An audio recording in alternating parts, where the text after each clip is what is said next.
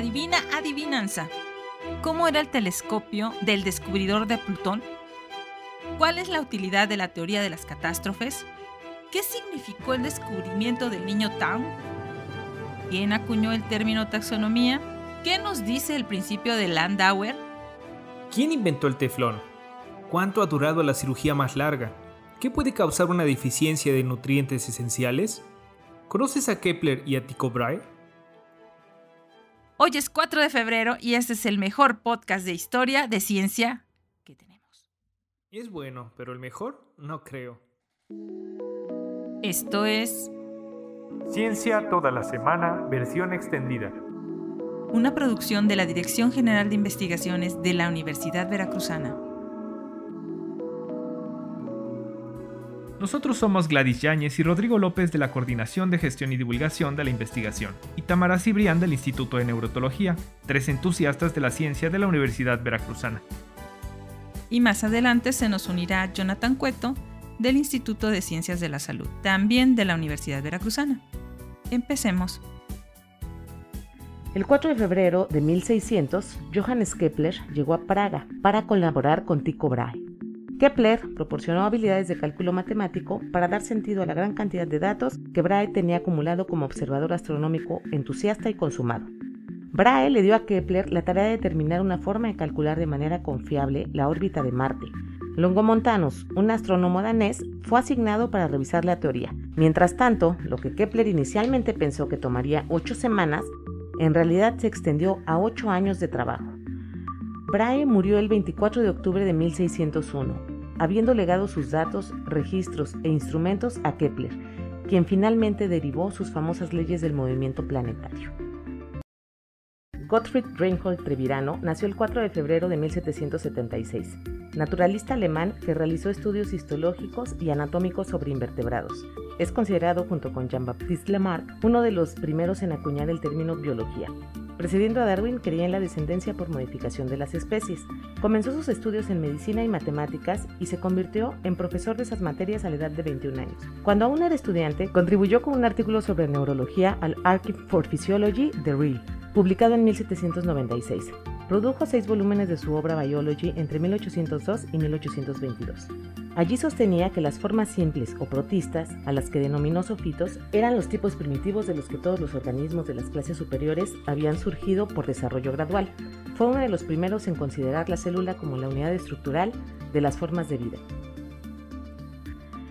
Agustín Pirame de Cándole nació el 4 de febrero de 1778 botánico suizo cuyos prolíficos escritos sobre taxonomía y botánica fueron muy influyentes, particularmente su creencia de que la taxonomía debe basarse en caracteres morfológicos y su esquema de clasificación, para el cual acuñó el término taxonomía, prevaleció durante muchos años. Candole logró una extensa subdivisión de las plantas con flores, describiendo 161 familias de dicotiledóneas, y demostró de manera decisiva la insuficiencia de la clasificación lineana, Candole también contribuyó a la agronomía y a la vinculación del tipo de suelo con la vegetación. Fue pionero en el estudio de la fitogeografía, la biogeografía de las plantas, realizando investigaciones en Brasil, India Oriental y China del Norte. Arthur Nicolayer nació el 4 de febrero de 1862, médico y bacteriólogo alemán que descubrió la bacteria del tétanos en 1884. Aunque no pudo obtenerla como cultivo puro, fue Shibatsaburo Kitsato quien la aisló a los pocos años. Descubrió que vivía en la tierra, con la que inoculó ratones. Es responsable de la infección de heridas sucias, lo que fue particularmente significativo en los casos de soldados heridos durante la Primera Guerra Mundial. La toxina secretada por esta bacteria, Clostridium tetani, causó espasmos musculares fatales. Más tarde se descubrió que viajaba a lo largo de los nervios hasta la médula espinal, causando espasmos cada vez más severos en la cabeza, el cuello y la mandíbula. Cada soldado recibió una antitoxina, utilizada desde 1915. Nicolayer murió a los 80 años en 1942, a causa de la represión nazi, pendiente de ser enviado a un campo de concentración, probablemente por suicidio. Alfred Lacroix nació el 4 de febrero de 1863, mineralogista y geólogo francés notable por su sistema de clasificación de las erupciones volcánicas y por su monumental obra sobre la erupción del monte Pelé en 1902. En su obra, Los minerales de las rocas, publicado en 1888, escrito en colaboración con el geólogo Albert Levy, fue un estudio pionero de las propiedades ópticas de los minerales formadores de rocas. Prestó especial atención a los minerales relacionados con fenómenos volcánicos y rocas ígneas, a los efectos del metamorfismo y a las vetas minerales. En sus numerosas contribuciones a revistas científicas se ocupó de la mineralogía y la pedrología de Madagascar y publicó un elaborado y exhaustivo volumen sobre las erupciones en la Martinica, una isla francesa ubicada en el Caribe. El 4 de febrero de 1868, Charles Darwin comenzó a escribir su libro The Descent of Man and Selection in Relation to Sex, Ahora tenía 69 años y trabajaba en su casa en Down, Inglaterra. El libro sería publicado por primera vez en 1871.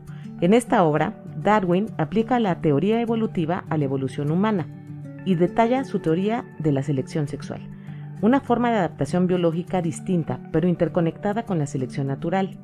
El libro analiza muchos temas relacionados, incluida la psicología evolutiva, la ética evolutiva, la musicología evolutiva las diferencias entre razas humanas, las diferencias entre sexos, el papel dominante de las mujeres en la elección de pareja y la relevancia de la teoría de la evolución para la sociedad. Louis Prandtl nació el 4 de febrero de 1875, físico alemán que es recordado por sus estudios de aerodinámica e hidrodinámica. Estableció la existencia de la capa límite contigua a la superficie de un sólido sobre la cual fluye un fluido, el diseño de una forma, peso y masa eficientes para barcos y aeronaves debe mucho a su trabajo, por lo que se le considera el padre de la aerodinámica. Hizo importantes estudios sobre los efectos de la aerodinámica y las propiedades de las alas de los aviones. Hizo mejoras en construcciones como túneles de viento. El número de Prandtl es un grupo adimensional utilizado en el estudio de la convección. La ecuación de von Karman-Prandtl describe la variación logarítmica de la velocidad del agua dentro de un canal desde un flujo cero en el lecho del río hasta una velocidad máxima en la superficie del agua. Raymond A. Dart nació el 4 de febrero de 1893, antropólogo físico y paleontólogo sudafricano nacido en Australia, cuyos descubrimientos de fósiles de homínidos llevaron a importantes conocimientos sobre los orígenes evolutivos de los seres humanos. En 1924, trabajando con estudiantes en las obras de piedra caliza de Tang en Bechuanalandia, premió el hallazgo más interesante, al principio, uno parecía ser simplemente otro cráneo de primate. Entonces, Dart notó lo asombrosamente parecido a un humano que se veía lo reconoció como un eslabón perdido en la evolución del mono al hombre. Dart había encontrado al niño Town, que solo tenía tres años al momento de su muerte. Lo llamó Australopithecus africanus, Australis, que significa sur, y Pithecus, que significa mono. Su teoría ahora es generalmente aceptada, pero originalmente fue muy controvertida. Friedrich Hermann Hunt nació el 4 de febrero de 1896. Fue un físico alemán conocido por su trabajo sobre la estructura electrónica de los átomos y las moléculas. Introdujo un método de uso de orbitales moleculares para determinar la estructura electrónica de las moléculas y la formación de enlaces químicos. Las reglas empíricas de Hunt para espectros atómicos, publicadas en 1925, determinan el nivel de energía más bajo para dos electrones que tienen los mismos números cuánticos n y l en un átomo de muchos electrones. Y dicen lo siguiente. 1. El estado de energía más bajo tiene la multiplicidad máxima consistente con el principio de exclusión de Pauli. 2. El estado de energía más bajo tiene el número cuántico de momento angular orbital de electrones total máximo, de acuerdo con la regla 1. Son explicados por la teoría cuántica de los átomos mediante cálculos que involucran la repulsión entre dos electrones. Clyde William Tombaugh nació el 4 de febrero de 1906. Fue un astrónomo estadounidense que descubrió Plutón, entonces conocido como planeta. Tenía 24 años y trabajaba en el observatorio Lowell Flagstaff en Arizona. Cuando la localizó el 13 de marzo de 1930, estaba comparando una placa fotográfica con otra hecha unos días después y vio una mancha en forma de estrella que cambiaba de posición entre ellas. Tombaugh también descubrió varios cúmulos de estrellas y galaxias. Estudió la distribución aparente de las nebulosas extragalácticas e hizo observaciones de la superficie de Marte, Venus, Júpiter, Saturno y la Luna. Nació en una familia de agricultores pobres, por lo que su primer telescopio estaba hecho de partes de equipo agrícola desgastado. Plutón fue el único planeta descubierto en el siglo XX y el único encontrado por un estadounidense. El 4 de febrero de 1915 comenzaron los experimentos para encontrar la causa de la enfermedad, la pelagra. Es una enfermedad que se presenta cuando una persona no obtiene suficiente niacina, una de las vitaminas del complejo B, o triptofano, un aminoácido. El doctor Joseph Golderberg encontró al trabajar en una docena de voluntarios reclusos de una prisión que al ajustar los alimentos en sus comidas y mejorando la dieta, se remediaba la enfermedad potencialmente mortal. El experimento es un clásico médico los estudios de Golderberg alertaron a las personas sobre la importancia de los nutrientes esenciales encontrados en las dietas y comenzó la investigación de la nutrición durante la cual se hizo la conexión entre la enfermedad y la falta de vitaminas. Eric Christopher Seaman nació el 4 de febrero de 1925, matemático inglés que nació en Japón, pero creció en Inglaterra. Su principal campo de estudio fue la topología una forma de geometría que maneja formas multidimensionales, pero es más conocido por su trabajo en el avance de la teoría de las catástrofes, después de que el matemático francés René Thom la introdujera en la década de 1960. Tal teoría dice que la probabilidad de que ocurran eventos repentinos se puede pronosticar trazando desarrollos matemáticamente. Un ejemplo que Siman escribió como un evento repentino es el agua calentada cuando comienza a hervir. Como otras áreas de aplicación, ofrece una gama de disciplinas tan diversas como los equilibrios puntuados en evolución, meteorología y psicología del comportamiento. Este último aplicaría las matemáticas para analizar situaciones de secuestro o toma de rehenes. Rolf William Landauer nació el 4 de febrero de 1927. Estadounidense nació en Alemania, conocido por su formulación del principio de Landauer sobre la energía utilizada durante el funcionamiento de una computadora.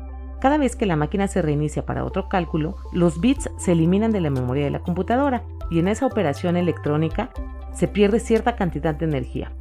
Por lo tanto, cuando se borra la información, existe un inevitable costo termodinámico de olvido, que rige el desarrollo de computadoras con mayor eficiencia energética.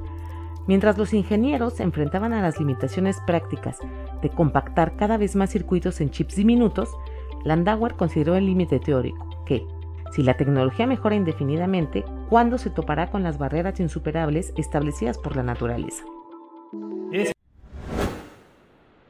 El 4 de febrero de 1941, Roy Plunkett recibió una patente de Estados Unidos para polímeros de tetrafluoroetileno, ahora conocidos con el nombre comercial Teflón, que asignó a su empleador Kinetic Chemicals Incorporation de Wilmington, Delaware. La patente describía que el polímero tenía propiedades excepcionales, entre ellas ser altamente resistente a las influencias corrosivas y a la oxidación y que se puede moldear e hilar y poner en una amplia variedad de usos donde sus propiedades peculiares serían ventajosas. La invención fue por accidente, cuando el 6 de junio de 1938 Plunkett descubrió que había resultado un revestimiento del polímero sólido cuando examinó el interior de los contenedores que habían almacenado gas tetrafluoroetileno bajo presión. En 1951 se realizó la operación más larga de la historia de la medicina, que tomó cuatro días. Se realizó en Chicago para extirpar un enorme quiste ovárico de la señora Gertrude Lewandowski, de 58 años. Durante un periodo de 10 años había aumentado de peso a 279 kilos y llegó a 2.7 metros de circunferencia. Había desarrollado un enorme quiste ovárico que le causaba una mala afección cardíaca al presionar contra su corazón. El doctor M.S. Roberts operó el quiste, drenando líquido lentamente, 120 gotas por minuto, para reducir lentamente la presión sobre su corazón. Se extrajeron unos 90 kilos de líquido en cuatro días. Luego se extrajo el quiste restante de 45 kilos. Su peso se redujo a solo 139 kilos después de la operación. En 2010, la NASA publicó las vistas más detalladas hasta la fecha de toda la superficie del planeta enano Plutón, construidas a partir de múltiples fotografías del telescopio espacial Hubble, tomadas entre el 2002 y 2003. Mark Bui, del Southwestern Research Institute en Boulder, Colorado, dirigió un equipo para desarrollar algoritmos para afinar estos datos. Su técnica de procesamiento de imágenes para lograr mayor resolución tomó cuatro años y utilizó 20 computadoras en funcionamiento continuo y simultáneo. Obtuvieron imágenes de un mundo helado que muestra cambios estacionales en la coloración y el brillo de su superficie moteada. Una vista mostró un misterioso punto brillante, inusualmente rico en escarcha de monóxido de carbono. ¿Cuántas te sabías? Y mañana será otro día. muchas gracias por tu tiempo, que tengas un alegre día y si te gusta la historia, síguenos y compartamos un poco de las cosas que sucedieron en la ciencia un día como hoy. Esto fue Ciencia toda la semana, versión extendida. Una producción de la Dirección General de Investigaciones de la Universidad Veracruzana. Power off. Let's go.